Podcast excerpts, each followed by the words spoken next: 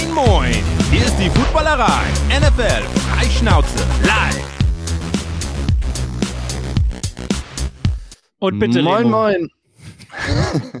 ich habe es gesehen, ich habe das Zeichen gesehen. Moin, moin, einen wunderschönen guten Abend. Nachdem ich ähm, nach diesem tollen Championship-Weekend oder Sonntag äh, gestern schon im Frühstücksei sein durfte, äh, darf ich euch jetzt in bester Laune begrüßen zu unserer Montagssendung und darf euch hier durchführen. Aber zum Glück habe ich äh, angenehmere Gäste als beim Frühstücksei. Sorry, Lenny, war die letzte Spitze heute. Vielleicht, weiß noch nicht. Ähm, Ah.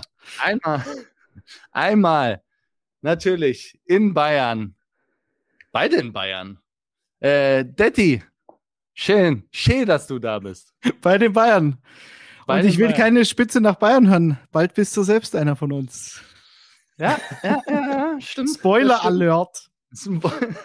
Und äh, Christoph auch mal wieder am Start. Auch wundervoll mit einem Kraken-Hoodie, wenn ich das richtig sehe.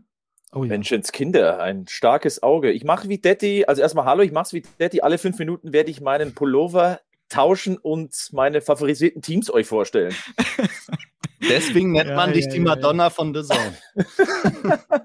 Aber wer ist denn, gibt es vom EV Kaufbeuren, haben die überhaupt, Kaufbeider, haben die so Hoodies oder sowas? Bist du bestimmt Erstmal so, ESV Kaufbeuren, da geht's schon los. Da bin ich eigentlich schon so gut wie weg wieder, aber ich bin da nicht daheim, deswegen keine Ahnung.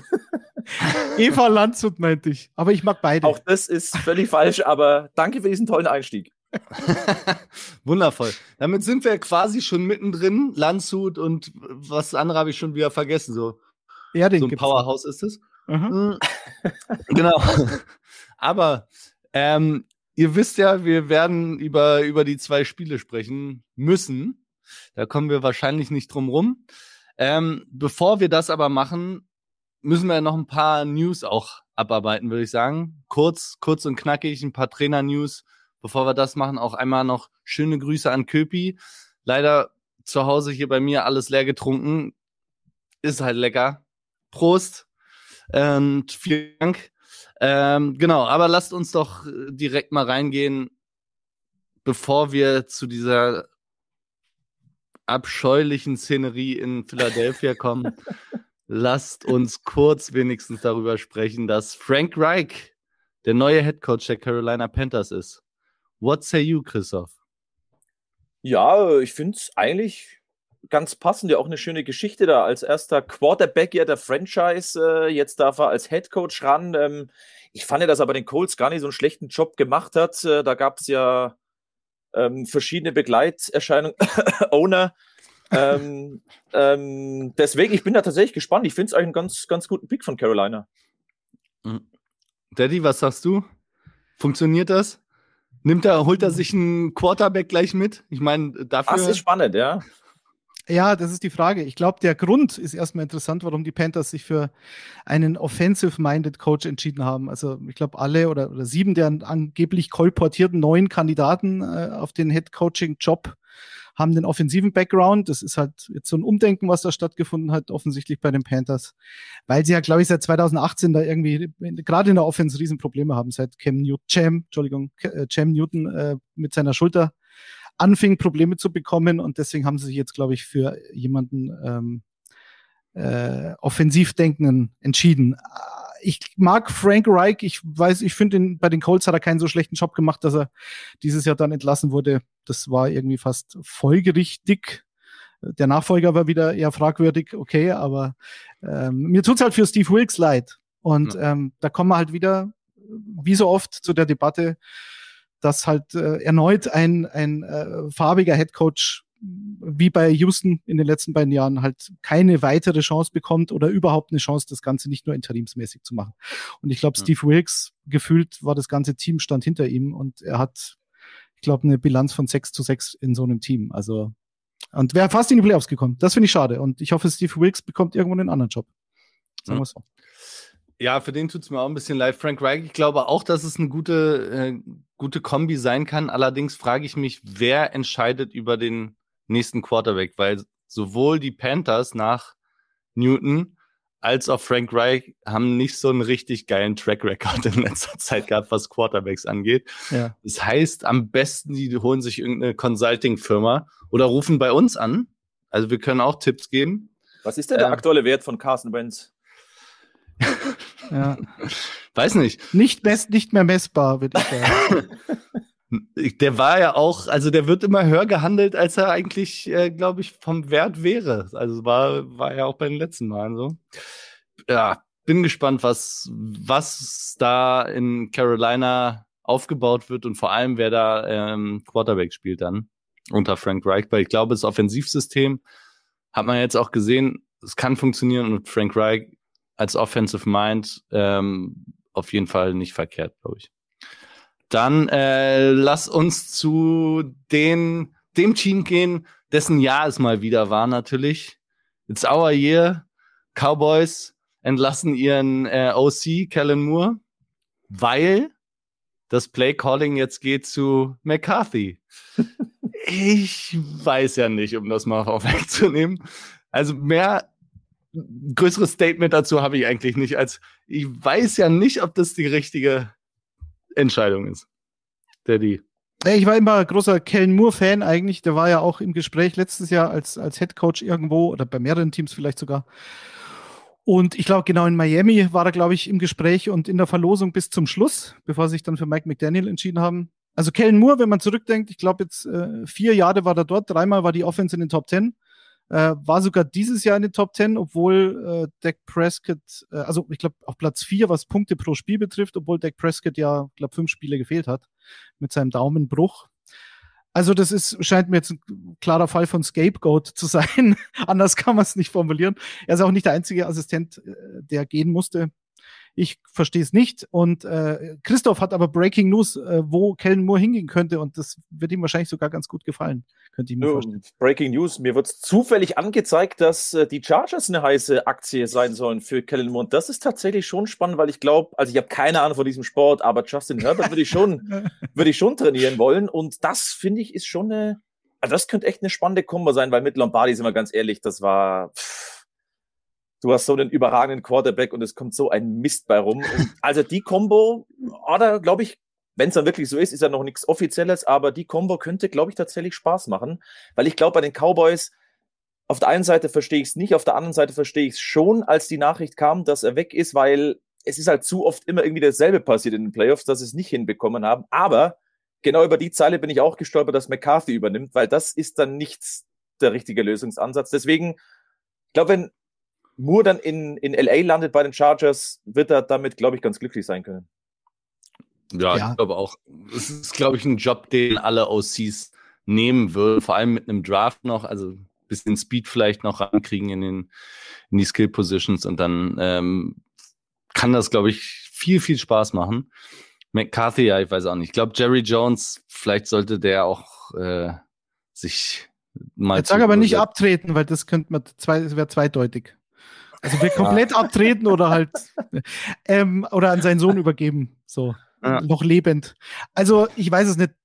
Justin Herbert, da war ja immer mit Lombardi die Geschichte, er geht nur horizontal und geht nie vertikal und spielt halt so eine Drew Brees Offense mit Dump-Offs und ähm, Dink and Dunk äh, was halt nicht dem Talent, dem armen Talent von Justin Herbert entspricht. Aber wir werden dann auch sehen und schlauer werden, ob es tatsächlich wirklich so war äh, und ob Justin Herbert einfach nur eine andere Offense spielen muss, um halt völlig zu eskalieren. Äh, der dritte Move, äh, Remo, den wir noch zu besprechen haben, kurz bevor wir dann zu dem Sensationsspiel der Eagles gegen die 49ers kommen, ist Vic Vangio ist Defensive Coordinator bei den Miami Dolphins. Äh, Vangio ist 64, Vangio ähm, koordiniert äh, Defensiven schon so lange, wie Günther Zapf äh, die NFL kommentiert, also seit Beginn der Liga, also gefühlt zumindest. Also Top 10 waren sie, glaube ich, ähm, achtmal äh, von Big Vangio, seine jeweiligen Defensiven. Und äh, zum Beispiel die Chicago Bears 2018 auf Platz drei gewesen am Ende der Saison. Also ein, ein hochgehandelter Name. Ähm, und Miami hat ja mit Mike McDaniel überraschenderweise letztes Jahr den Defensive Coordinator behalten. Das ist ja doch eher ungewöhnlich. Und äh, ja, Josh Boyer ist dann doch entlassen worden. Und jetzt versucht man es halt. Was sagst du, Remo? Ja, also ich glaube, dass die Defensive hat auch hier ähm, mehr Talent, als sie abrufen konnte über die über den Verlauf der Saison. Von daher kann ich es schon verstehen. Und Fangio hat oft einen sehr sehr guten Job gemacht. Und man muss ja auch nicht immer nur exciting New Hires haben äh, ob, das, ob das so funktioniert. Und ich bin auch gespannt, wie das funktioniert mit Mike McDaniel dann als, als Head Coach, der so ein bisschen jünger und ja auch anders ist als, als der typische NFL-Head Coach. Als alle anderen, zusammen funktionieren, weil ich glaube, Fangio ist doch eher ähm, alte Schule. Äh, Christoph, hast du eine Erklärung, was in Miami da zum Schluss hin, also jetzt mal von Tour abgesehen und dieser, diesen Quarterback-Problemen, aber auch die Defense hat ja underperformed die ganze Saison eigentlich. Gegen den Lauf waren sie super, aber in allen anderen Metriken waren sie halt nicht gut. Also, war das für dich logisch, dass man da was ändern muss? Oder wo sind die Probleme bei den Dolphins? Ja, ich glaube schon, dass du in der Defensive irgendwie ansetzen wolltest. Und ich finde diesen Fit, glaube ich, gar nicht so schlecht.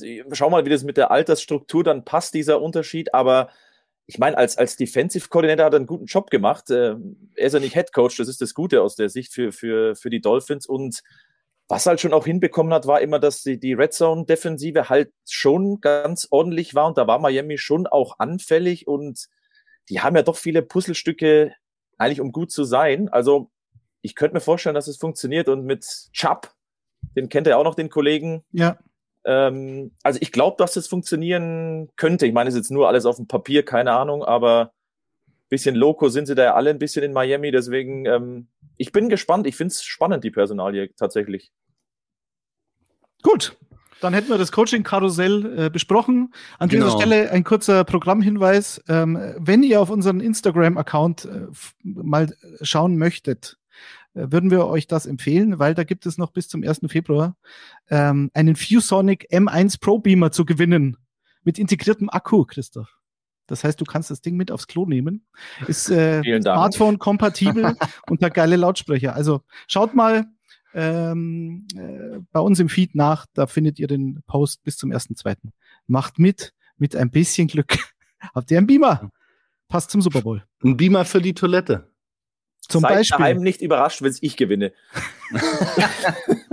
Jetzt weiß ich, was dieses vom Rechtsweg ausgeschlossen heißt, wenn ich dich so anschaue. Äh, apropos Super Bowl, Remo. Ja.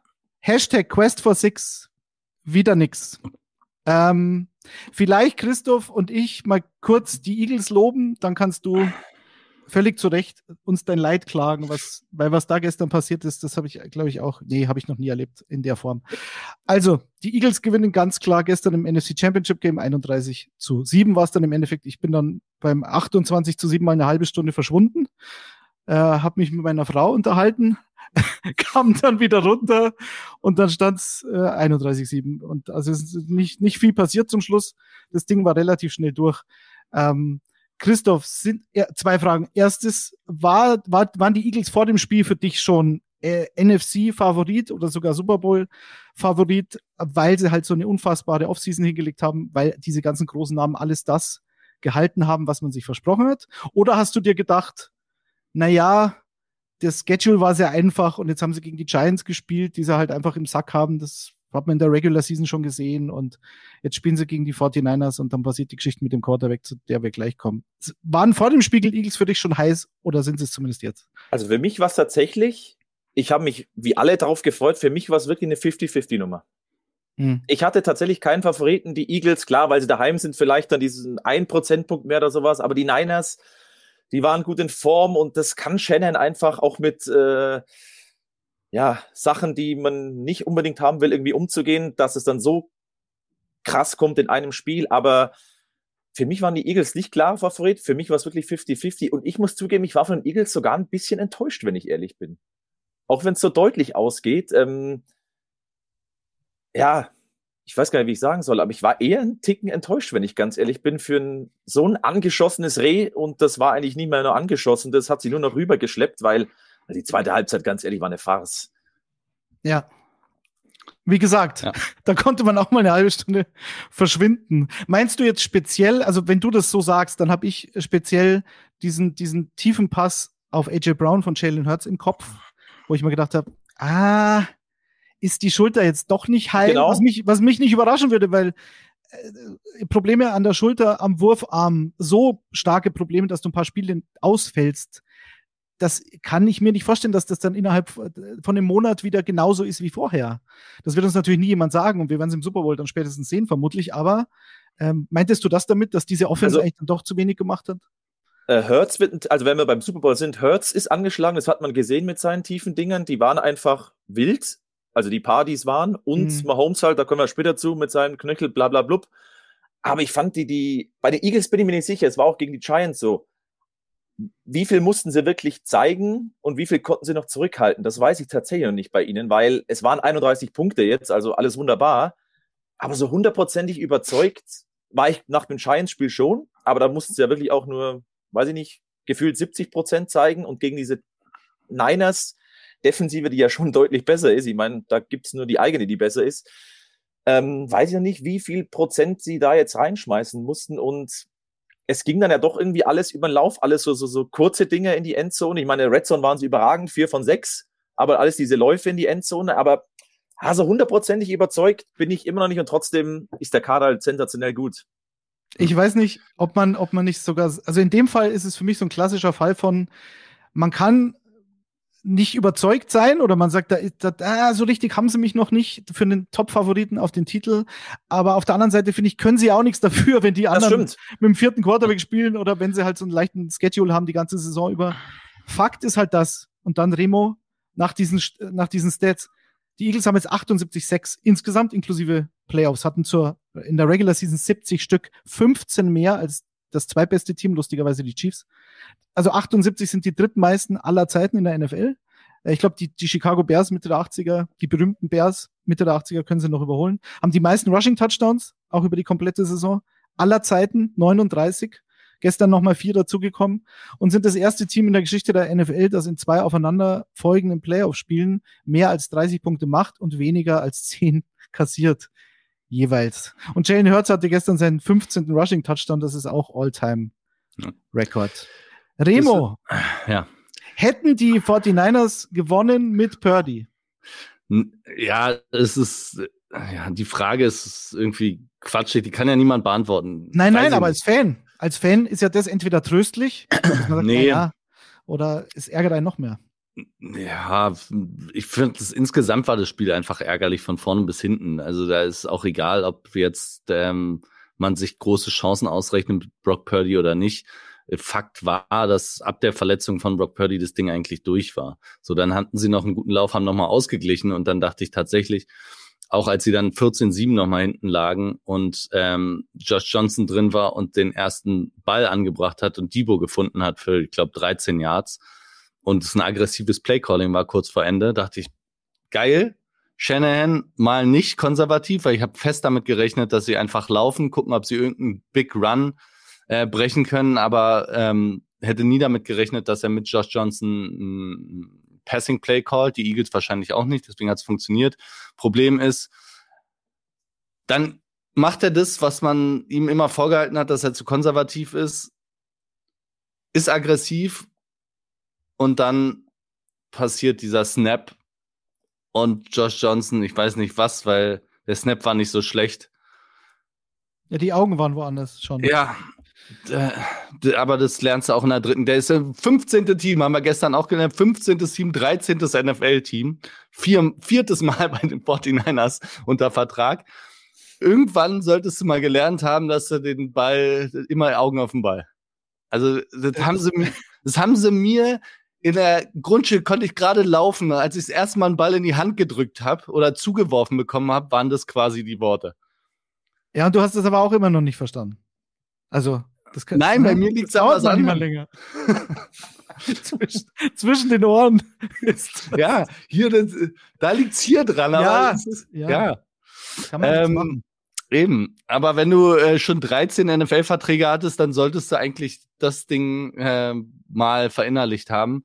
Und das war für mich dann der absolute Game Breaker und danach war das Spiel dann auch vorbei, weil du hast dann auch schon Brock Purdy an der Sideline gesehen mit seinem dick bandagierten Ellbogen und dachte schon, okay, es ist nicht wie zuerst gedacht, irgendwas am, am Handgelenk. Hast du gesehen, wie er es auch versucht hat, warm zu machen und wie er ein paar Bälle geworfen hat. Aber das sah halt alles nach gar nichts aus. Und dann hat er auch, äh, haben sie auch eingefangen, wenn man ein bisschen Lippen lesen, I can't throw, äh, wie er Shanahan gesagt hat. Und da war das, da war das Ding dann auch durch. Und ärgerlich war in dem Drive zum 14-7 tatsächlich war ärgerlich, dass der Drive die ganze Zeit nur durch Strafen eigentlich am Leben gehalten wurde, weil sie haben ja also die 49ers Defense hat das ganze Spiel lang an sich ein sensationelles Spiel gemacht. Die äh, Eagles Offense wurde gehalten bei 269 Total Yards. Und auch, da habe ich gestern, da war ich zu, zu viel noch unter Adrenalin und habe mich zu doll geärgert, dass ich noch überhaupt nicht auf die Statistiken geguckt habe, weil Lenny auch gestern meinte, ja, die O-Line hätte die die D-Line der 49ers gemanhandelt und ähm, die haben kein Licht gesehen und das Laufspiel durchgezogen. 148 Yards, okay, insgesamt, aber mit 3,4 Yards pro Attempt. Das ist wirklich nicht gemanhandelt. Die sind da nicht durchgegangen wie Butter. Es gab ein paar Läufe, Kenneth Gainwell, ja, aber es gab auch genauso viele Läufe, die im Backfield noch gestoppt wurden. Und der, der kompletten Niners Defense, also Pass Protection war überragend, war vielleicht eins der besten Pass Protection Spiele, die die Niners dieses Jahr gemacht haben. Und dazu gegen den Lauf waren sie eben auch stark. Also die Niners Defense hat genau das gemacht, was sie musste. Nur hat sie zu viele Strafen eingefangen und das, fing an bei diesem 14-7 äh, Run, wobei ich auch da nicht mit allen Strafen konform gehe. Aber am Schluss waren sicherlich, auch das nochmal vorweg, nicht die Referees schuld, dass das Spiel nicht gewonnen wurde. Äh, aber insgesamt hat sich die, die Leistung der Refs, finde ich, ein bisschen durchgezogen. Also ich fand die in dem Spiel scheiße, egal jetzt in welche Richtung. Und in, im, im zweiten Spiel waren die Referees auch eine mittlere Katastrophe. Ähm, auch da nicht unbedingt jetzt nur in eine Seite, aber insgesamt macht es, finde ich, weniger Spaß, vor allem in den Playoffs, wenn es keine klare Linie zu erkennen gibt und so ein bisschen wahllos Sachen gecallt werden vom Gefühl. Ja, gut, aber zu den, zu den Schiedsrichtern, die vor allem das zweite Spiel dann, ja, die, die zumindest diskutable Entscheidungen getroffen haben, da kommen wir dann später noch drauf. Und das war sicher nicht der Grund, warum San Francisco verloren hat. Dieses Spiel, äh, Shannon hat, finde ich, auch einen Fehler gemacht. Ähm, dann vielleicht Christoph, was das, den Gameplan betrifft, als dann auch Johnson noch raus ist und sie gar keinen Quarterback mehr hatten, was sie da eventuell hätten anders machen können. Ähm, aber ansonsten, es gab diese Situation ganz am Anfang bei dem ersten Drive. Die Eagles spielen den vierten Versuch aus. Dann hat Devonta Smith einen geilen Catch, vermeintlich. Geht aber dann raus und macht den hier. Und dachte mir, also irgendwie, Moment, wenn, er, wenn er so Hurry Up, äh, das sollte offensichtlich eine Hurry Up-Geste sein, sofort den Ball zu snappen, und das waren dann, glaube ich, nur 18 Sekunden. So schnell haben es die 49ers oben im Booth wahrscheinlich nicht gesehen, die Zeitlupe, die dann entscheidend war, aber das war schon sehr verdächtig. Und im zweiten Spiel, wenn man sich erinnert, Darius Tony, da hat dann Angie Reid von den Chiefs eine Challenge geworfen. Ähm, in der Endzone fängt ihn Tony, eventuell, geht aber dann weg also wieder zurück ins Feld und macht keinerlei Anstalten, da irgendwie zu signalisieren, ich hatte ihn oder so. Also ich finde das schon immer ein ganz, ganz gutes Zeichen. Äh, Christoph, was hätten denn die 49ers anders machen können? Oder ist es einfach von vorn bis hinten, muss man halt so akzeptieren? Fred Warner hat sich verletzt. Nick Bosa ist irgend bei einem Punt-Return einer reingerannt, hat sich, glaube ich, irgendwas aufgeschnitten an der Warte. Also es war ja von vorne bis hinten eine absolute Katastrophe. Es war halt einfach die Niners, die letzten, weiß ich nicht, drei Jahre, vier Jahre, wo sowas halt immer ist. Also es ist unfassbar, wie die Niners so viel Pech dann auch haben können. Und ich meine, diese, diese Purdy und dann noch Johnson-Nummer, ähm, das ist schon aber ich finde schon bei den Strafen, wenn du fast einmal eigentlich Philly nur mit den Strafen übers Feld kommst und selber du dann eigentlich, da das Purdy halt nicht mehr werfen konnte und schon raus war, du eigentlich nur noch laufen kannst. Was hat Kittel danach gesagt? Sie hatten 15 Spielzüge noch. Und da, mhm. es ist meine Frage an euch. Also, vielleicht ist es zu naiv gedacht, aber da hätte ich mir schon ein bisschen gedacht, so aus Shenderson, aus, aus Niners Sicht, komm, das Spiel ist wahrscheinlich eh verloren. Wir probieren es einfach mal und spielen dann halt von mir aus nur noch Wildcat, was auch immer. Vielleicht gehst dann noch mehr baden. Das Ergebnis ist aber am Ende des Tages egal, weil, ah, das fand ich so ein bisschen, dass McCaffrey jetzt läuft. ja, das hätte ich tatsächlich dann auch erkannt, dass das für die Box zu stellen helfen könnte unter Umständen. Ja. Aber am Schluss muss man ja auch sagen, also ich habe auch, ich war, war auch meine erste Reaktion gestern Abend so, dann ist doch scheißegal, dann mach doch irgendwas Verrücktes, ey.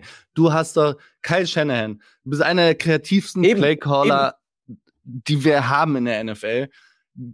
Versuch doch irgendwas verrückt, du hast bestimmt irgendwas mal aufgezeichnet, was dir zu verrückt war, was du verworfen hast. Versuch, lass doch irgendwas versuchen. Ja, aber dann auf der anderen Seite, Wildcat Formation, hätte das groß was geändert? Du hättest halt einen Direct Snap zu McCaffrey gehabt, den du wahrscheinlich auch nicht hättest laufen lassen. Die Box wäre genauso stacked gewesen. Und ein bisschen das Problem war ja auch, dass Elijah Mitchell nicht fit war, weil du hättest natürlich so ein bisschen was Verrücktes machen können, meinetwegen Direct Snap to McCaffrey und dann hast du hinten komplett im Backfield stehen äh, Debo, McCaffrey und dann meinetwegen noch Elijah Mitchell und dann laufen die alle aneinander vorbei und dann muss die Eagles Defense erstmal gucken, wer den Ball hat, egal wie viele Leute da in der Box stehen. Sowas, also da glaube ich, hat, hat Mitchell auch ein bisschen gefehlt und am Schluss muss man auch sagen, bei dem Spielstand und so wie das gelaufen ist, ja. Dass man es irgendwann sein lässt, weil dann ist es auch egal. Aber ich hätte es mir ein bisschen, McCaffrey hat ja dann, glaube ich, einen Wurf. Da dachte ich mir schon, ja, dann hätte es auch vielleicht, weiß ich nicht, fünf Minuten einfach mal probieren ob dann was rauskommt, keine Ahnung, weil das Grundproblem, egal wer da ähm, Quarterback gespielt hat, auch wenn Purdy da gewesen war, es war ja relativ offensichtlich, dass die Eagles über eine Seite kommen, wo halt nicht Williams steht. Und da ist halt Reddick, weiß ich nicht, der ist einfach nur durchgelaufen. Also. Das, äh. das war tatsächlich, äh, fand ich auch der, der größte Fehler, weil das im Vorhinein, also es ist klar, Hassan klar Reddick, die, die ganze D-Line ist sensationell von den Eagles. Hat auch wieder ein super Spiel gemacht. Die, die, Eagles Defense war gut. War sehr gut. Hassan Reddick war aber herausragend. Und es war eigentlich vorher klar, dass er der herausragende Spieler ist, dieser D-Line. Und dann muss im Vorhinein, und das muss man dem Coaching-Staff der 49ers vorwerfen, meiner Meinung nach, also äh, gab es dann auch auf Twitter Diskussionen, dass es dann Fehler der O-Line war mit den Assignments und so weiter und so fort. Am Schluss wird es aber ein vorab einen Blocking-Gameplan geben. Und in diesem Gameplan muss auf jeden Fall festgehalten sein, dass Hassan Reddick bestmöglich geblockt wird. Und bestmöglich also du bist der Meinung, kann nicht sein Tyler Croft. das wollte ich gerade. Du findest nicht, dass Tyler Croft die bestmögliche Option war? Okay. Nein. Das ist ein Statement. Aber ja. gut. Also Wahrscheinlich. du wirst da ja einen, einen Tod sterben müssen da an der Linie, um es mal martialisch zu sagen. Aber das war schon, also der konnte einfach durchlaufen. Also mhm. da war nichts. Das war einfach ein Spaziergang durch. Wer auch immer da Quarterback gewesen wäre oder war, du konntest einfach durchlaufen. Trent Williams, sein Mann, der war immer weit weg vom Quarterback und auf der anderen Seite gefühlt kamen acht Leute, die einfach durchspazieren konnten. Und das habe ich tatsächlich auch nicht so ganz verstanden, äh, weil das ist vielleicht etwas vorgegriffen, aber bei den Bengals sah es am Anfang auch nicht wirklich gut aus. Die hatten dann diese Adjustments, wo es dann zumindest einen Ticken besser aussah, weil zu Beginn dachte ich mir auch, uiuiui, das könnte auch schnell mhm. vorbei sein, die Nummer. Ja, die hatten ja den ersten neun Snaps, glaube ich, vier, sechs kassiert und dann. Aber bei den, bei den 49ers war natürlich, macht es dann am Schluss, also klar, am Anfang war der Druck schon riesengroß. Purdy hat sich bei einem Sack verletzt, ähm, Josh Johnson hat sich bei einem Sack verletzt, aber spätestens nachdem Purdy raus war, hat man auch gemerkt, Josh Johnson bräuchte verhältnismäßig wahrscheinlich ein halbes Sekündchen länger, um durch die Reads mhm. zu gehen.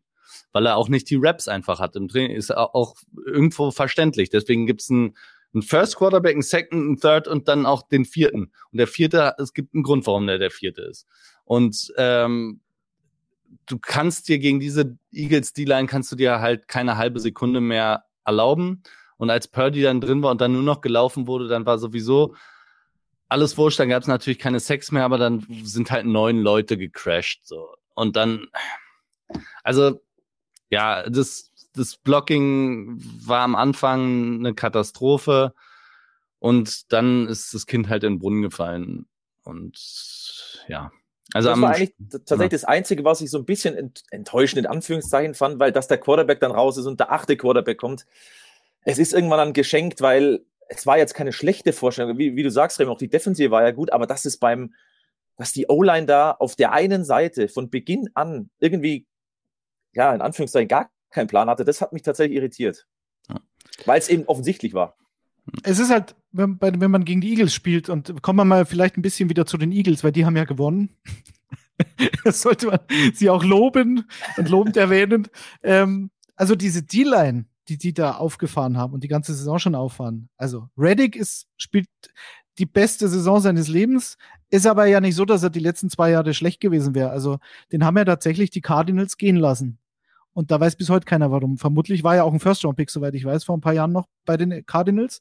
Dann lassen sie den gehen, dann geht er zu Carolina für ein Jahr. Es gab doch letztes Jahr die ganz viele von diesen Einjahresverträgen, weil nach, nach der Covid-Geschichte oder nach der Covid, ähm, äh, nach der Free Agency und, und als dann die College-Saison auch ausgefallen ist, da haben dann viele halt nur diese Einjahres-Prove-It-Deals gemacht, haben auf sich selbst gesetzt und Reddick hat es auch so gemacht und kommt dann halt in ein Eagles-Team, wo neben sich Brandon Graham, Josh Sweat, Fletcher Cox, äh, äh Hargrave, der von den Steelers kam, dazu noch während der Saison. Na, wer genau während der Saison, als sie gemerkt haben, okay, gegen den Lauf sind wir relativ anfällig, holen sie sich Sue und Linville Joseph, den man aus Minnesota kennt.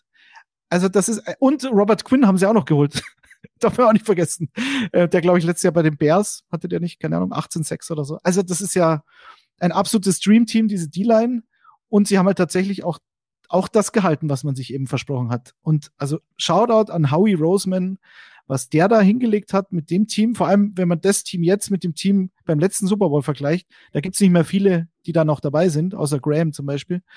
Also das ist schon krass. Dazu nimmst du diese Off-Season-Geschichten, diese Additions, die sie gemacht haben, ähm, holen sich AJ Brown in einem Trade.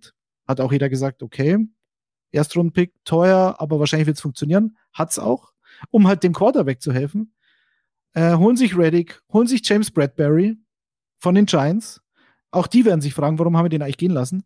Und das Schlimme an dem Spiel gestern war, fand ich, weil ich hätte so gern gesehen, welche Idee die 49ers in der Offense gehabt hätten äh, und ob sie gegen diese Defense überhaupt eine Chance gehabt hätten durch die Luft mit Purdy.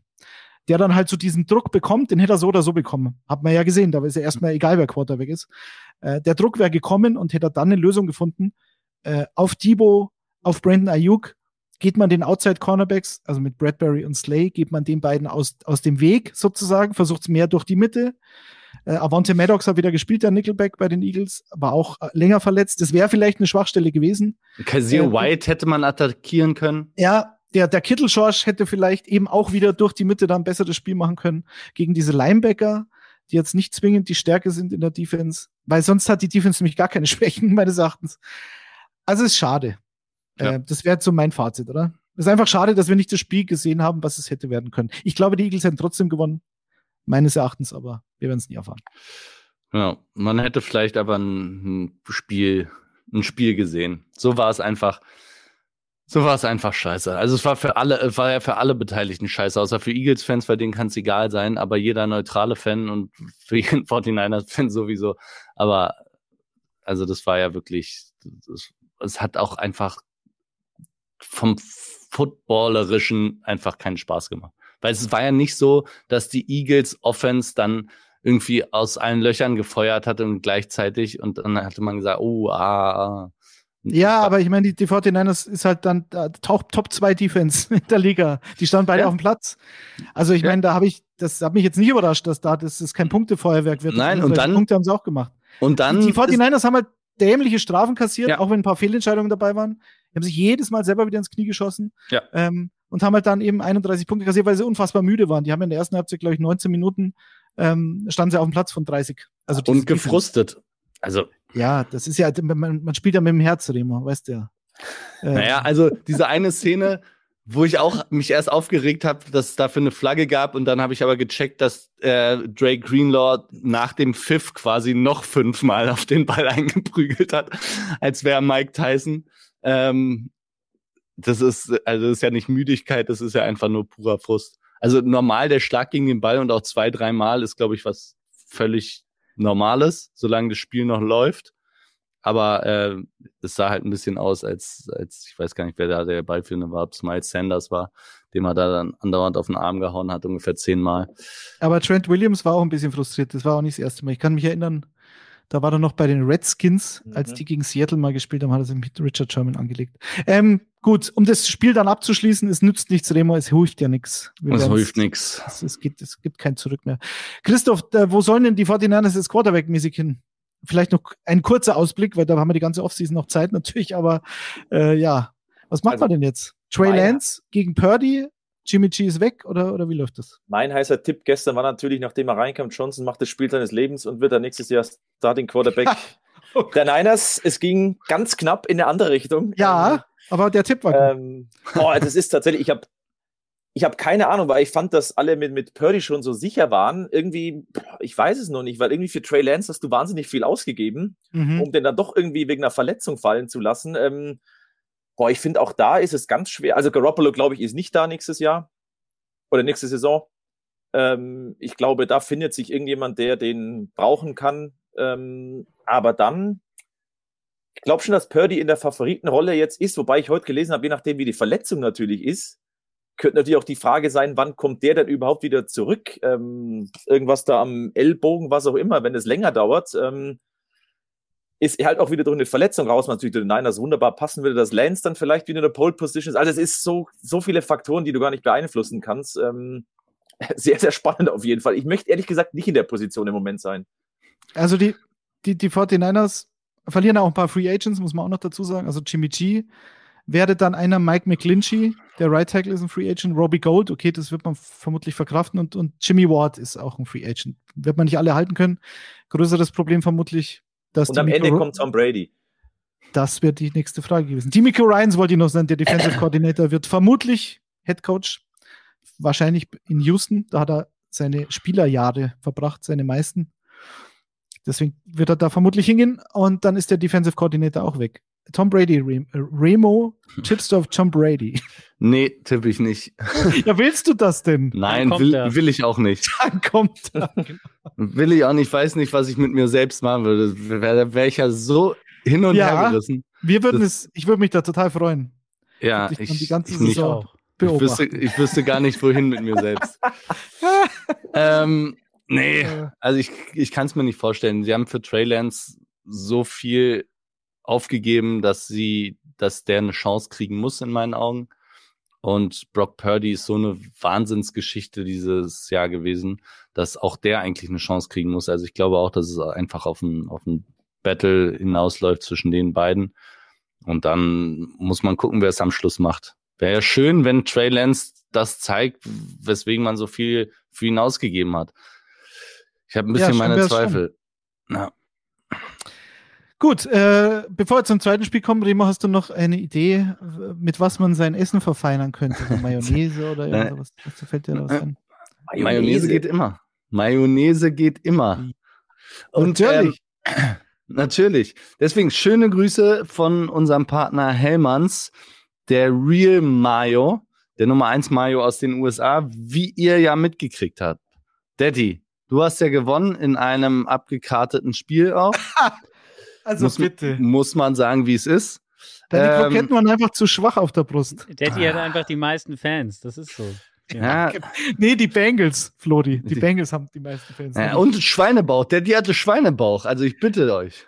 Schweinebauch oder wie man bei uns sagt, Wammerl. Daddy hatte die Wammerl. Kennen. Ein also, die Super Snack Playoffs gehen in die nächste Runde, auch die gehen in die Halbfinals und auch da könnt ihr ab morgen wieder fleißig abstimmen, wer gewinnen wird. Daddy ist mit den Bengals drin, mit den Bengals und den ähm, dem Wammerln. Ne? Wam was Wammerl? Wammerl im Bann. Wammerl, Wammerl im, im Bann mit, mm. äh, mit der cremigen Mayo. Mit Rotkohl und so. Sensationell. Siehst du? Für mich auch, für mich ein großer Favorit. Nein, nee, ja. Großer Favorit. Großer ich, Favorit. Ich spiele spiel gegen den Burger. Also, also Burger, da bin ich absolut nicht Favorit. Ich habe auch schon gelesen übrigens, dass einige Eagles-Fans, einer ganz speziell, den kennt ihr alle, der hat schon geschrieben, schreibt ja viel und hat geschrieben, dass die Eagles klar nicht der Favorit sind. Ich weiß nicht, ob klar dabei war, aber ja. sie werden nat natürlich nicht der Favorit gegen die Chiefs. Da, dazu kommen wir gleich noch. Natürlich. Dazu, dazu, kommen wir gleich noch. Aber ich bin ähm, auf jeden Fall nicht Favorit gegen den Burger. Na, für, mich, für mich ist Daddy, auch wenn er hier so bescheiden tut, außerdem wissen wir alle, dass er Instagram gekauft hat, ist er äh, großer Favorit und ähm, spielt ja gegen die Burger und dann im anderen Halbfinale die veganen Buffalo Wings, die übrigens am besten performt haben von allen Gerichten. Ähm, gegen die gegen die Spare Ribs die auch, die aber auch Favorit sein müssen, glaube ich. Mit Favorit. Ja, alle. Alle sind Favoriten. Ja. aber wie gesagt, ab morgen abstimmen, äh, guckt rein und ja, eure, Kann ich eigentlich eure auch- Stimme kann- ist gefragt. Kann man da eigentlich auch so beefen? Also kann ich auch sagen, hey, was wollt ihr denn mit Blauschimmelkäse auf einem Burger? Was soll der Scheiß? alles. Kommt zu mir. Darf ich, darf ich das noch machen? Na klar. Muss ich mal abstimmen. Mit unserer Kochabteilung. Sieht alles gut aus. Und Christoph, du kriegst dann alles im Nachhinein. Ich wollte gerade sagen, alle halt sieht aus, als hätte er jetzt Hunger. Ja, Ja. ich musste mir leider hier schon ein bisschen sauber wegwischen, deswegen war ich gerade froh, dass hier ein Vollbild zu sehen war. Ähm, danke dafür, ihr Lieben. Ekelhaft bist du, wirklich. Reiß dich ein bisschen zusammen. Du bist im Fernsehen. Aber Remo, mit dem Bayerisch, da darfst du ein bisschen was machen. Über welche Balkanroute kommst du nach Bayern dann? Weil das ist Ja, schon noch brandgefährlich, was du hier für Töne anschlägst. Ja, muss ich mal gucken. Da muss ich mich natürlich dran gewöhnen. Da müsst ihr mich dann mal in so einem Gasthaus, müsst ihr mir dann mal ein bisschen äh, Vokabeln beibringen. Für das Gasthaus gibt es schon die erste Schellen dann, wenn du da bist. ja. Wenn ich, Du meinst wenn ich das in die erste Wirtschaft? Stich bestelle. in die Wirtschaft und der bestellt einen Stich im Gasthaus. Da geht's schon los. Katastrophe. Du best- bestellst den Schnitt in der Wirtschaft und dann kriegst als äh, als ersten Gang kriegst Wammerl und als zweiten Gang von Christoph dann Allgäuer Käsespätzle. Oh. Oh ja. Mm. Oder Ja. Kratzert. Gibt Kennst eine du- Geheimzutat von mir daheim, das kennt Ja. kein Mensch. Äh, ganz besonderer Käse, mit dem schmeckt es noch besser, der gute alte Weißlacker. So, liebe Leute daheim, jetzt habt ihr es gehört. Geheimrezept. Do it. Ganz- Der, der Stadler soll bei Hellmanns äh, beim nächsten Mal mitmachen, bitte. Weil der- Ja. Mayo auch immer top in den Kässpatzen, auch immer super. ja, natürlich. Das geht immer. Überall geht das rein. Das geht überall. mag's, man mag's nicht glauben. Äh, kommen wir zum AFC Championship Game. Die Cincinnati Bengals gegen die Kansas City Chiefs. Äh, das Wammerl gegen die Sparrows. Und die Sparrows haben gewonnen mit 23 zu 20. Das war jetzt nicht so schön für mich, weil die Bengals haben sich ja eigentlich selbst so ein bisschen zuzuschreiben, meines Erachtens. Die Chiefs haben sehr, sehr viele Spieler auch während des Spiels verloren. V viele Leistungsträger, gerade in der Offense, dazu ihren besten Cornerback. Und trotzdem hat es nicht gereicht für Cincinnati. Äh, warum, Christoph? Weil Patrick Mahomes ähm, kein Mensch ist, sondern eine Maschine oder weil Andy Reid das einfach so genial macht oder weil sogar Steve Spagnolo mit seiner Defense einen super Job gemacht hat gestern. Ja, ich glaube, man kommt, es ist zwar irgendwie langweilig, aber am Holmes nach der Leistung kommt man dem tatsächlich nicht vorbei. Das ist schon, der Typ ist unglaublich. Am Anfang dachte ich, ähm, ja, das schaut echt ganz gut aus mit seinen Knöchel. Vielleicht so ein kleines bisschen immer so ein bisschen vorsichtig, aber völlig nachvollziehbar. Und dann, nachdem er, glaube ich, mal so abstoppen musste, das war das drittes Viertel, wo er dann Mhm. äh, doch wieder vermehrt Probleme hatte, aber bei dem macht es irgendwie überhaupt keinen Unterschied. Und das ist eigentlich für alle anderen so bitter. Was waren es? 300, über 320 Yards, ich glaube 326 Passing Yards, die zwei Touchdown-Pässchen da wieder, also wo eigentlich der Körper in einer völlig falschen Haltung ist. Ähm, boah, es ist, es ist langweilig tatsächlich zu sagen, aber Patrick Mahomes ist einfach so unfassbar gut. Es ist, es ist unverschämt tatsächlich. Es ist, ist brutal langweilig, sorry. Aber der Typ ist irre. Hm. Damit natürlich äh, Patrick Mahomes, ihr, ihr habt es gehört, König der Woche bei uns, weil natürlich auch so viel diskutiert wurde vor dem Spiel und auch zu Recht. Ich meine, High Ankle Sprain ist eine Verletzung, die haut dich normalerweise drei Wochen raus. Und die einzige Erklärung, die ich habe, entweder haben die Chiefs irgendein Mittelchen, äh, was noch keiner kennt, oder es war vielleicht gar kein High Ankle Sprain, sondern ein normaler Ankle Sprain. Ein Low Ankle kannst du- Sprain, Remo. Ein Low Ankle Sprain, mit dem kannst du normalerweise ähm, sicherlich spielen, auch unter Schmerzen, aber High Ankle Sprain und dann, klar, man hat gesehen, dass er irgendwie, irgendwie auch Schmerzen hatte, aber ich meine, der hat, der hat sensationell gespielt, wie er 67 Prozent äh, der Würfe an den Mann gebracht und alle Würfe, wo er den Ball länger als vier Sekunden hält, habe ich gesehen, oder wo er nicht in der Pocket war oder on the run, hat er 100 Prozent seiner Würfe angebracht. Also immer wenn er irgendwie in Bewegung war, hat, scheint es dann nicht so aus der Fassung gebracht zu haben, dass, dass es seinen Wurf irgendwie beeinträchtigt hat. Und das ist schon beeindruckend. Ich glaube, das Einzige, was man sieht, normalerweise in so einem Spiel hätte Mahomes wahrscheinlich mehr als drei, drei Rushes oder, also, aber am Schluss hat's gereicht. Es war halt schon ein bisschen enttäuschend, dass die Bengals D-Line halt nur 3-6 zustande bringt gegen einen immobilen Quarterback. Äh, Rex Ryan habe ich gesehen bei ESPN, der hat gesagt, der hat sich furchtbar aufgeregt, dass Lou Anarumo, also der Defensive Coordinator der Bengals, halt, ähm, ja, es war wieder lustig, weil er hat halt geschimpft, aber hat nicht gesagt, wie er es denn gemacht hätte. Er hat gesagt, ah, du musst ihn unter Druck setzen, der kann sich doch nicht bewegen und hockt da wie eine Ente in seiner, in seiner Pocket drin und so. Sag ich, ja, gut, okay, also was meinst du jetzt? Hätten sie mehr blitzen sollen? Gegen Mahomes zu blitzen ist ähm, die, der größte Kardinalfehler seit Jahren, den man eigentlich machen kann. Und so wie er gestern gespielt hat, glaube ich, hätte er das auch ausgenutzt. Ähm, dieser Vierer Pass Rush bei den Bengals ist wahnsinnig gut gegen den Lauf, das hat man gestern auch wieder gesehen. Ist aber bei den Chiefs nicht so entscheidend, wenn du Pacheco halt einigermaßen containst. Er hat ja einen Touchdown, der zurückgepfiffen worden ist.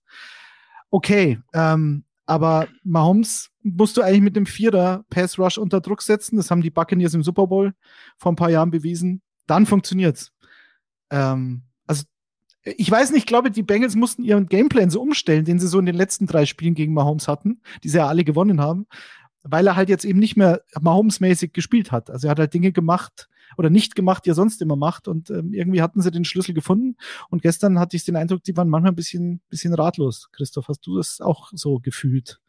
Vom Fernseher. Ja, gut, du weißt natürlich auch wirklich nicht, was du bekommst von Mahomes. Ich muss auch echt sagen, mir hat die O-Line schon echt, also die ist ja ganz ordentlich bei Kansas City, aber die fand ich gestern schon auch richtig gut, weil äh, die Bengals, das ist echt eine Qualität von denen, ob offensiv oder defensiv, das war so, so ab weiß nicht, irgendwann so, nachdem ein Drittel der Saison vorbei war, die können sich unfassbar gut anpassen. Mhm. Das waren die Ravens, die zwei Spiele da back-to-back, -back, da war es ein bisschen schwierig, aber sie haben es ja trotzdem gewonnen. Das hat irgendwie das Matchup ihnen nicht so getaugt. Aber dann haben sie es immer irgendwie geschafft, sich, sich anzupassen. Aber irgendwie gestern, weiß ich, so, so hundertprozentig, wie du sagst, den Zugriff, ich weiß gar nicht, Hubbard, Hendrickson, wie sie heißen, irgendwie waren sie dabei, waren sie nicht dabei. Ähm, ja, da muss man dann den Chiefs schon ein Kompliment machen, dass das einfach richtig gut funktioniert hat. Also am Schluss muss man aber auch, finde ich, sagen, die, die Bengals haben jede Chance gehabt, das Spiel zu gewinnen. Ja. Also sie hatten am Schluss nochmal den, den Ball, zweimal eigentlich. Sie hätten zweimal zu einem Game-Winning-Drive ansetzen können oder hatten die Chance oder haben angesetzt, aber haben es halt nicht umgesetzt. Und ähm, am Anfang sah das ja aus, als könnte das eine richtige, richtige Klatsche werden für die Bengals. Also sie haben, der du hast vorhin gesagt, den ersten äh, neun Drives, vier Sex kassiert. Nee, neun Snaps. Neun, Drives wäre ja schön gewesen. Ja. ja. Ja, und da, da war man natürlich sofort zurückgeholt zu dem Spiel, wo ähm, Burrow neun Sex kassiert hat. Gegen die Titans letztes ja. Jahr. Und äh, das haben sie auch gewonnen aber gegen eine Chiefs oder ein Chiefs-Team, was ja auch wieder, muss man fairerweise auch sagen, auch einige Sachen überwinden konnte. Also es ist ja nicht ist der Mahomes Knöchel gewesen, Juju verletzt, Receiver waren ja alle alle mal verletzt. Und ähm, ich glaube, der Special Teamer hatte 21 Snaps oder so, weil äh, Justin Watson, das wäre eigentlich dann die Nummer 4, der war inactive, weil es waren ja alle fit. Nicole Hartman hat sich wieder verletzt, Verletzung wieder aufgebrochen. Chuchu hat sich neu verletzt und Kadarius Tony hat sich hat das gemacht, was er immer macht, er verletzt sich. Also das ist wirklich, der, der, der hat nur, der ist nur aufgetreten und hat sich den Knöchel verletzt. Also da war nichts, war keine Fremdeinwirkung. Tony kann einfach nicht fit bleiben, leider. Es wäre so ein geiler Spieler, aber schade, schade. Ja, natürlich. Also Mahomes hatte natürlich ähm, nicht nur die eigene Verletzung, sondern Verletzung vieler Spieler. Dazu Snead, der beste Cornerback eigentlich, weil die, die anderen Cornerbacks alles Rookies sind, die aber auch sehr gut spielen. Ich glaube, Jalen Watson, der hatte eine Interception, Siebtrunden-Pick von Washington State. Daher weiß ich es, glaube ich, ja, genau. Und ähm, ja, aber äh, alle Rookies haben abgeliefert. Und wenn man jetzt Spagnolo, gerade in der Defense, wenn man da guckt, was haben sie vor der Saison anders gemacht? Ich habe es im Icing the Kicker vor zwei Wochen, glaube ich, schon mal gesagt. Sie haben sie halt einen, sie haben gewusst, okay, die, die, die, die Sacks letztes Jahr war eine Katastrophe wir müssen im Pass Rush besser werden, wenn wir eine Chance haben wollen. Und wenn wir dann in den Playoffs, das war ja klar, Super Bowl muss es ja sein. Wenn du jedes Jahr im AFC Championship Game bist, dann holen sie sich Joe Cullen, einen D-Line-Coach, ähm, holen sich George Kalafdis, Defensive End in der ersten Runde, ähm, holen sich Carlos Dunlap, der zwar alt ist, aber der muss ja nicht mehr jeden Snap spielen. Und dann machst halt so hier, dann hast du Frank Clark, hast du noch Mike Danner, der sehr auffällig war gestern, finde ich. Ähm, und dann kannst du halt das machen, was Spagnolo am liebsten macht, so eine dominante D-Line aufbauen, wie er es damals bei den Giants hatte. Diese NASCAR Defense mit äh, Justin Tuck und Pierre Paul und Kiva Nuka und so weiter. Ähm, hat dich, Christoph, äh, du, die Defense der Chiefs, ähm, gerade jetzt mit Blick auf Philadelphia, haben die da genug Firepower? Die Eagles haben es auf jeden Fall, aber die Chiefs auch. Wenn sie können ja, überraschen, so ein bisschen. Das ist tatsächlich schon ein geiles Matchup, weil bei Bengals Chiefs war die ganz, also schon die spannende Frage, wer wird da die Line of Scrimmage dann sich holen, weil das ja die Bengals im Spiel davor, also in, in den Playoffs davor, äh, schon sehr, sehr ordentlich gemacht haben. Und ich glaube auch da gegen die Eagles, das wird schon auch tatsächlich heiß, wenn du auf der einen Seite eben, ja, diesen, diesen verdammt guten Pass Rush hast von, von Philly, der halt einfach ja, der ist einfach das Beste in der Liga im Moment, ähm, auch halt so zusammengestellt. Auf der anderen Seite aber die O-Line halt von den, von den Chiefs schon auch richtig gut ist. Ähm, ich glaube, da gibt es echt ein paar Matchups und das ist halt auch spannend, weil beide Quarterbacks angeschlagen sind.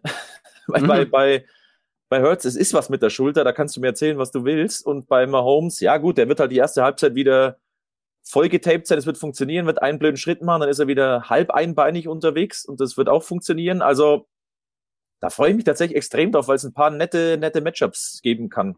Aber es hätten halt auch die Bengals sein können tatsächlich, weil die selber sich das Ganze so ein bisschen vermasselt haben. Vor allem auch, weil ja klar ist, wenn Mahomes, also es ist immer noch Mahomes, der wird viele Pässe hinbringen, aber das Laufspiel war jetzt nicht, dass du da zerstört wurdest aus, aus Bengals Sicht. Ähm, dass du diesen Einbeinigen gar nicht hinbekommst, das ist schon irgendwie, er hat mich schon gestern überrascht, muss ich zugeben. Remo, du hast es ja angesprochen, es gab ja auch einige Schiedsrichterentscheidungen, die etwas fragwürdig waren. Gerade zum Schluss hin, ähm, aus Sicht der Bengals, ich habe mal alle so ein bisschen an, nochmal angeschaut und die waren alle schon irgendwie nachvollziehbar. Also natürlich die allerletzte Aktion von Osai, der ein Rookie war, der sich letztes Jahr gleich verletzt hatte, gleich komplett ausgefallen, schwere Verletzung. Dann kommt er wieder, macht ein super Spiel, finde ich. Sehr auffällig in dieser ja. Bengals D-Line, war der auffälligste. Und macht halt dann hier Unnecessary Roughness einen Meter out of bounds, gibt er ihm halt noch einen mit. Äh, und hat wirklich, also geheult. Der tat mir so leid, der Junge, der 22 Jahre alt und ja, weiß ganz genau, sagen, was mache ich da. War, war auch, muss sagen, ich glaube, es war auch ganz gut verkauft von Mahomes, weil das war jetzt nicht ja, aber full on Schubser. Also aber klar, er war dran mit den Händen. Ja. Fand ich aber auch, dass Mahomes das gut verkauft hat. ja, ist, aber du kommst ja vom Eishockey auch. Christoph, da wäre Ja, also, also die Strafe ist, ist, ist glasklar, aber ich dachte, im, im ersten Bild, im Live-Bild dachte ich, oh, oh, da ist Mahomes aber noch weit hier in die Menge reingesch Also die Strafe brauchen wir überhaupt nicht diskutieren, das sind 15 ja. Yards, null Probleme, aber ich fand auch, hoppala, Herr Mahomes, für das, dass du gar nicht so viel aber läufst, war das noch ein schöner Hechtsprung. fünf, fünf Minuten vorher wurde ein Roughing the Passer gegen Joe Burrow beispielsweise nicht gecallt, muss man fairerweise auch sagen. Frank und, Clark läuft ja. zwei oder drei Schritte. Frank Clark läuft zwei Schritte. Und der hat ihn halt, er den so, ne? Das war hier mit der Chest. Er hat ihn, er hat ihn nicht weggeschubst, aber mit der Chest. Klar, ja, aber so viel später. Also es wurde nein, nein, nicht. Für mich auch eine Strafe, aber der Fälle gepfiffen in der Saison. Ja. Ja. Ähm, wie gesagt, ich würde es nicht, nicht an den Schiris festmachen, wer das Spiel gewonnen hat. Es ist insgesamt nur irgendwie ich fand insgesamt das Wochenende gut, als 49ers-Fan sowieso, aber enttäuschend, weil beide Spiele gefühlt nicht das gehalten haben, was sie versprochen haben. Also das erste Jahr sowieso nicht, es war eine Katastrophe. Und auch Bengals Chief war zwar bis zum Ende spannend, aber mir haben so ein bisschen die Special Moments gefehlt. Und die, Chief, äh, die, die Refs haben, finde ich, auch ein Beitrag dazu geleistet, dass dieser Fluss ein bisschen rauskam. Erstens fand ich, haben sie in beiden Spielen ein bisschen teilweise zu viel gepfiffen und dann wiederum ein paar Sachen nicht. Also zum Beispiel auch äh, wurden in dem Chiefs Bengals Game wurden relativ viele Holding Calls der O-Line nicht gepfiffen. Und dann wurden andere Sachen wieder sehr kleinlich gepfiffen. Äh, mir hat eine Linie gefehlt. Ich fand insgesamt die, die Leistung des Schiris an dem Wochenende dürftig. Dafür, dass es die All-Star-Besetzung der Schiris war. Vielleicht ist das keine so dolle Idee von der NFL gewesen. Und vielleicht ja, zwei Aktionen noch, Remo, ja. ähm, aus Sicht der Bengals. Sie hatten eine Pass Interference bekommen gegen sich. Ich glaube, Mike Hilton war das. Ähm, die fand ich schwierig. Also er, er, das ist ja immer dieses berühmte, greift den jetzt an der Hüfte an und dreht den Körper oder hat er nur die Hand an der Hüfte? Vielleicht, Christoph, du kannst uns den Unterschied erklären. Also es war für mich zu wenig. Und dann bei diesem Punt, der spielentscheidend war. Also äh, Sky Moore ist nur Punt Returner, weil, ähm, weil Hartman verletzt ist und Tony verletzt ist. Hat, glaube ich, schon drei Punts fallen lassen in diesem Jahr. Und macht halt dann in der vorletzten Aktion letztlich vor dem Field Goal, macht halt einen 29 Yard Return. Und da gab es aber auch einen relativ offensichtlichen Block in den Rücken äh, beim Coverage Team. Äh, hat, hast du dich da geärgert, Christoph? Als du's, oder hast du das Gefühl gehabt, jetzt, jetzt haben es halt Pech, die Bengals, weil jetzt ganz, ja, kriegen sie ganz schön viel Strafen, aber. Ich finde es schade, dass wir danach jetzt bei beiden Spielen und zu Recht ja auch über die Schiedsrichter mhm. reden. Und das, also ich finde, also das muss ich sagen, ich finde nicht, dass die Schiedsrichter jeweils das Spiel entschieden haben. Gut, bei den Niners können wir es eh schenken, das war dann aus anderen Sachen, aber auch bei den, bei den Bengals Chiefs fand ich nicht, dass die Schiedsrichter entschieden haben. Auch dieses Intentional Grounding, das ist dann okay. Was mich aus, aus Bengals Sicht wahnsinnig aufregen würde, war dieser, was war das? Dritter und neun mit der Uhr diese ganze Uhrnummer, wo ja keiner wusste, was los ist. Klar kommt der Schiedsrichter dann da von hinten aufs Feld und dann ist natürlich vorbei die ganze Nummer. Aber aus Bengals Sicht wird mich das massiv aufregen. Ich glaube, es war Dritter und Neun. Du bekommst den Stop, so ein bisschen vielleicht dieser Momentum-Swing und dann dürfen die nochmal. Ich glaube zwar, da, da kam auch nichts bei rum. Äh, da gab es wieder eine Strafe. Da, Aufgrund ja, der Strafe also, kriegst du dann wieder ein First Down. Die Chiefs haben aber dann gepantet im Endeffekt. Vor allem, weil sie dann rumgelaufen sind, wie keiner wusste Bescheid, was los ist mit der Uhr, macht da wieder fünf Sekunden drauf. Und da wäre ich jetzt tatsächlich aus, aus Bengals Sicht, das hätte mich am allermeisten aufgeregt, weil das war für mich so dieser Momentum-Swing, wo ich dachte, uh, das tut jetzt weh, weil ich meine, Taylor draußen, der war da schon bei 480 oder sowas. Ähm, wäre ich tatsächlich genauso gewesen. Ich wäre gar nicht mehr da gewesen. Ich hätte schon längst einen Schiedsrichter beleidigt. Ähm, aber das war für mich eigentlich das, das Gravierendste, weil es war zwar wahrscheinlich dann alles korrekt, aber dieses Hin und Her mit der Uhr und alles war echt zu Ungunsten der Bengals tatsächlich. Darf ich nochmal eine Frage aus dem Off stellen an die illustre Runde? Ich hoffe, die Zuschauer, Zuschauer müssen Sie eigentlich, ja, müssen Sie eigentlich, müssen Sie eigentlich. Wenn nicht, der Flo spricht gerade mit uns, deswegen ist es still.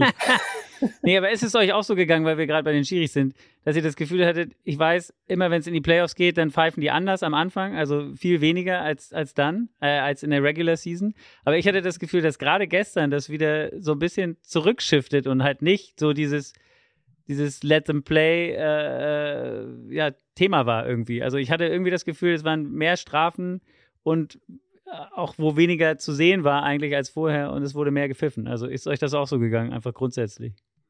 Ja, also das war für mich auch mit ein Grund, warum ich die Schiedsrichterleistung so bescheiden finde, weil sie in beiden Spielen den Spielfluss maßgeblich beeinflusst haben und zwar negativ.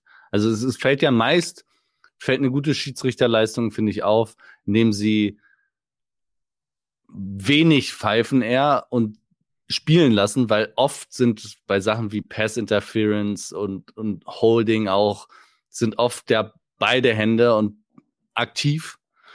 Und da dann zu sagen, ja, okay, lass sie spielen, finde ich, hilft immer einem Fluss und dann ist es wichtig, dass du die ganz klaren Dinger halt pfeifst. Und wenn du aber mehr kleinlich pfeifst und dann teilweise relativ klare Sachen aber übersiehst, dann ist es offensichtlich, also es ist für den Gamefluss scheiße und es ist offensichtlich einfach eine Kackleistung der Refs.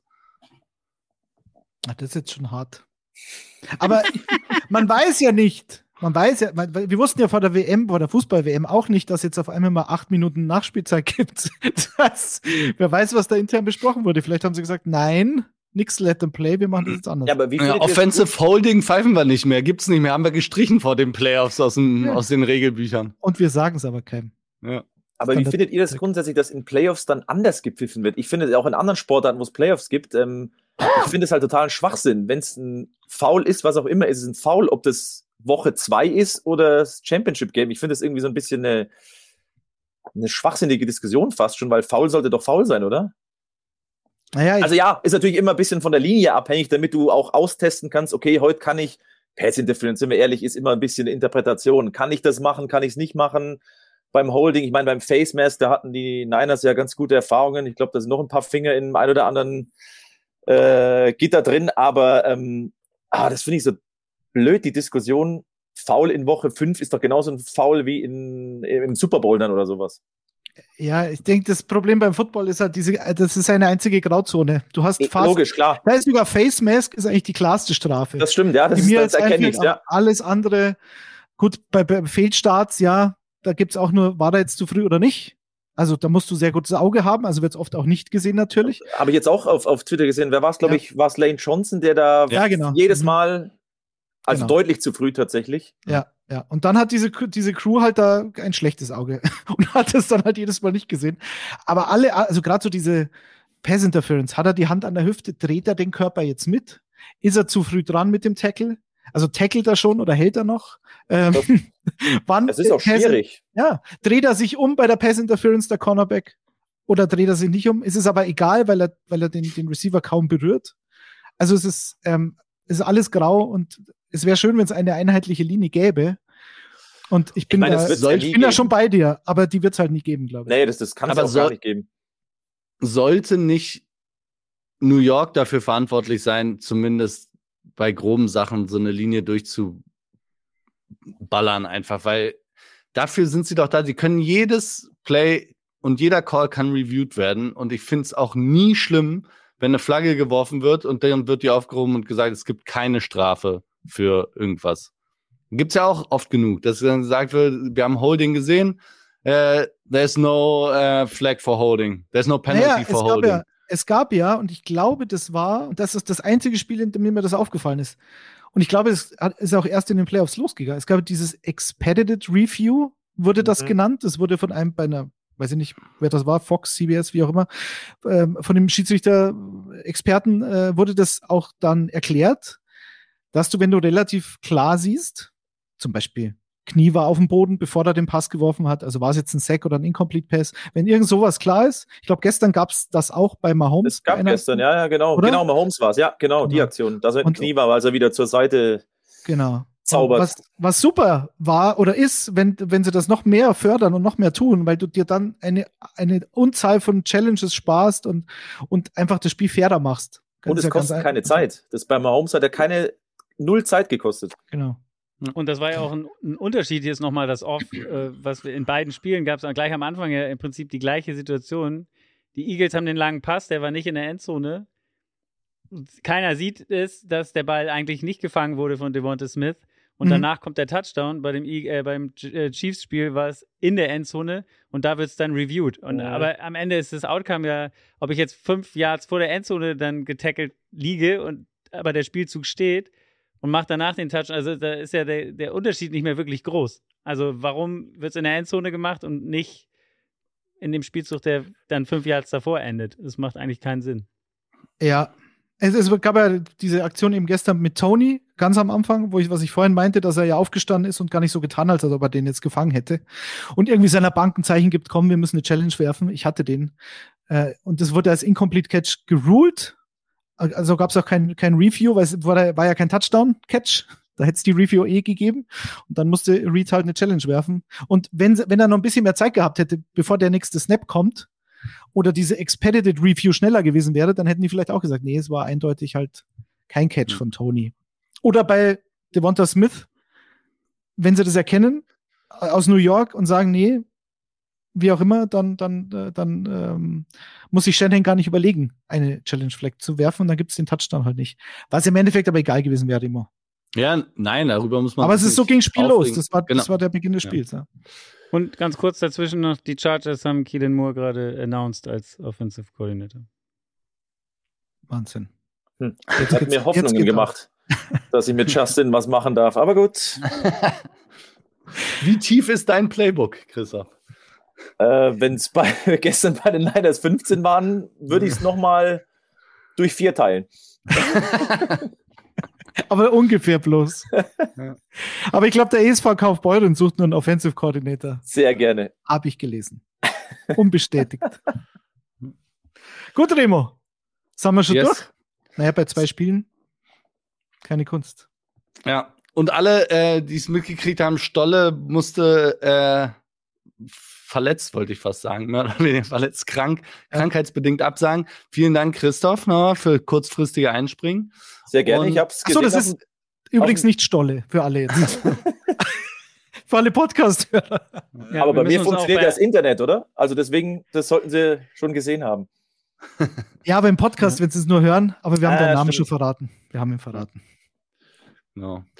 Und äh, mit Stolle machen wir aber auch nochmal ein äh, GM-Special irgendwann. Das wird kommen. Wir wollen doch wissen, in welchem Stadion die Munich Ravens spielen, dass wir drei da dann äh, alle zwei Wochen hinrennen können. Der Spielplan ist schon raus. Erst Schweinebraten, Wammerl, Käsespätzle und dann Football. Oder andersrum. Müssen wir schauen. Na, schau hier. Hier. Viel Spaß mit dem vollen Magen beim Football. Viel Spaß. ja, du bist dabei. Du wirst Leicht, auch ja, ja, aber haben. ich bin es ja gewohnt. Leichte Kost, Ja. So Blauschimmel, Salat. Blauschimmelkäse auf dem Burger zum Beispiel. Es war, es war mir ein Fest, dass ich das mit euch hier nochmal äh, durchkauen durfte, dieses, äh, diesen wundervollen Spieltag. Und ähm, ja, ihr habt mir ein bisschen bei der Verarbeitung geholfen. Ihr da draußen natürlich auch. Ähm, ich hoffe, wir konnten das einigermaßen zusammenfassen und wünschen euch, entlassen euch in, in die Woche. Von der Footballerei kommt, wie gewohnt, fast täglich äh, Content, glaube ich. Mhm. Und bei der Zone auch. Wann sehen wir denn den Herrn Stadler nochmal jetzt in dieser Woche? Oder war es das schon bei dir? In dieser Auftritt Woche heute. gar nicht, weil Pro Bowl ähm, zu wenig Offensive Coordinator Skills vonnöten. Deswegen, Ja. nee, beim Super Bowl bin ich wieder mit dabei. Sehr gut. Mit Was habt ihr denn da geplant? Kollegen Franz geplant? Büchner Okay. und dem Kollegen Philipp Pawelka. Ui. Okay. Und äh, wie wird das Format aussehen? Gibt es da eine, Das eine Pre-Game-Show? überhaupt nichts an. Ähm, Nein, wir werden ab äh, 20 Uhr, äh, 20 Uhr, ab äh, 23.45 Uhr mit unserer Übertragung starten, haben natürlich auch äh, ein Team vor Ort in Arizona dann. Mal schauen, was daraus kommt unter der Woche. Ich glaube, es ist durch dieses Corona-Dings, was nicht mehr existiert, äh, vielleicht doch, was die Interviews anbelangt, alles wieder ein bisschen normaler. Also mal schauen, wir sind ja auch gerade in der Planungsphase dann jetzt, dann, nachdem feststeht, wer gegen wen spielt. Apropos, das wird noch gefordert. Äh, jeder sagt ein Team. Äh, wer gewinnt den Super Oh. Bowl? Remo? 49ers. Boah, ich hab, Danke, Flo. ich, ich hab's gestern. Du sollst nur das Team sagen. Im Frühstücksei gesagt, mir ist wirklich völlig scheißegal bei den beiden. Ich war dann für Cincinnati nach dem 49ers-Spiel, es hat auch nicht geklappt, es war ein gebrauchter Tag gestern. Mir ist völlig wurscht, was die da veranstalten. Okay. Äh, Christoph, vielleicht ein bisschen sachlicher. Mm. Ja, ich glaube tatsächlich, dass ich leicht die Eagles im Vorteil habe. Ja, den Glaube ich tatsächlich. Weil ich ich glaube, dass äh, das hatten die Chiefs jetzt noch nicht mit so einer, mit so einer D-Line zu kämpfen. Ja. Ähm, die Line ist gut, also die, die Offensive Line bei, bei, den, bei den Chiefs ist gut, aber ich glaube, sowas hatten sie jetzt noch nicht, dem gegenüber zu stehen. Und fairerweise muss man auch kurz sagen, auch wenn Lenny natürlich die Eagles als Underdog und die Eagles, die sind die Dogs und keiner Das glaubt an uns. heute. Aber sind wir weg? Entschuldigung. Ähm, Lenny hat die Technik übernommen. Bei Bei den den- das nicht mehr hören. bei den Wettanbietern sind wir noch drauf überhaupt? Ja, Moment. Ja. Ich kann es nicht stoppen. Jetzt. Die, Ich habe den Abgesang schon mal, schon mal eingespielt. Aber Wortwörtlich, was Kyle Shannon gestern gesagt hat. Ich kann es nicht stoppen. Ja, aber nee, bei den Wettanbietern sind die Eagles tatsächlich äh, 1.5 Point Favorites. Also sie sind Favoriten, die Philadelphia Eagles. So viel, zum, so viel zum Underdog. Pustekuchen. Ja, Sollen sie mal Underdog mit ihrer Favoritenrolle klar werden. Underdog finde ich auch ein bisschen arg übertrieben tatsächlich. Ich bin gespannt auf Jalen Hurts. Das ist, da werden wir es dann erfahren. Ist das jetzt dein Tipp? Geil. Also ich hab, bin der Einzige, der hier einen Tipp abgegeben hat. Ich, ha- ich habe gesagt, sagt ich, Niners, ich, äh, ich, hab gesagt, ich schließe mich an. Seahawks, Lions, Texans oder weiß ich nicht. Jets und Bengals nicht vergessen. Nein, ich schließe mich an. Äh, die Eagles und die Chiefs sind weder noch da drin in dieser Liste. Also Okay. die beiden Teams sind die einzigen, die nicht in meiner Favoritenliste sind. ähm, aber ja, Ich kann Komm, dann sag, dann sag ich, Mahomes holt sich den zweiten Titel, weil Legacy und so. Gott sei Dank. Außerdem, weil ja. ich dachte gerade schon, wenn wir jetzt beide Eagles sagen, herzlichen Glückwunsch an alle Chiefs-Fans da draußen, ihr könnt den Sekt schon mal kalt stellen. das ist korrekt. Außerdem ein- in dieser Duisburg Kelsey-Gewinn. Lenny bei einem Eagles Super Bowl Sieg erleben. Puh. Weiß ich, weiß ich nicht, ob ich dafür die Nerven habe. Von daher muss ich wahrscheinlich den Chiefs die Daumen drücken. Ein Kelsey wird gewinnen. In diesem Sinne. Und schreibt, Arno schreibt noch, du sollst immer wieder die Haare rasieren, Remo. Und zwar nicht im Gesicht. Welche, den Kopf rasieren. Nicht im Gesicht und auch nicht auf dem Kopf. Äh, Ach so. eine schöne Woche und bis bald. Tschüss. Ciao. Jetzt Abspann, Flo. Das war's für heute. Feierabend. Bis zum 10 nächsten Minuten Mal. Fände es eigentlich gut, wenn wir äh, als Abspann, ich weiß gar nicht, ob wir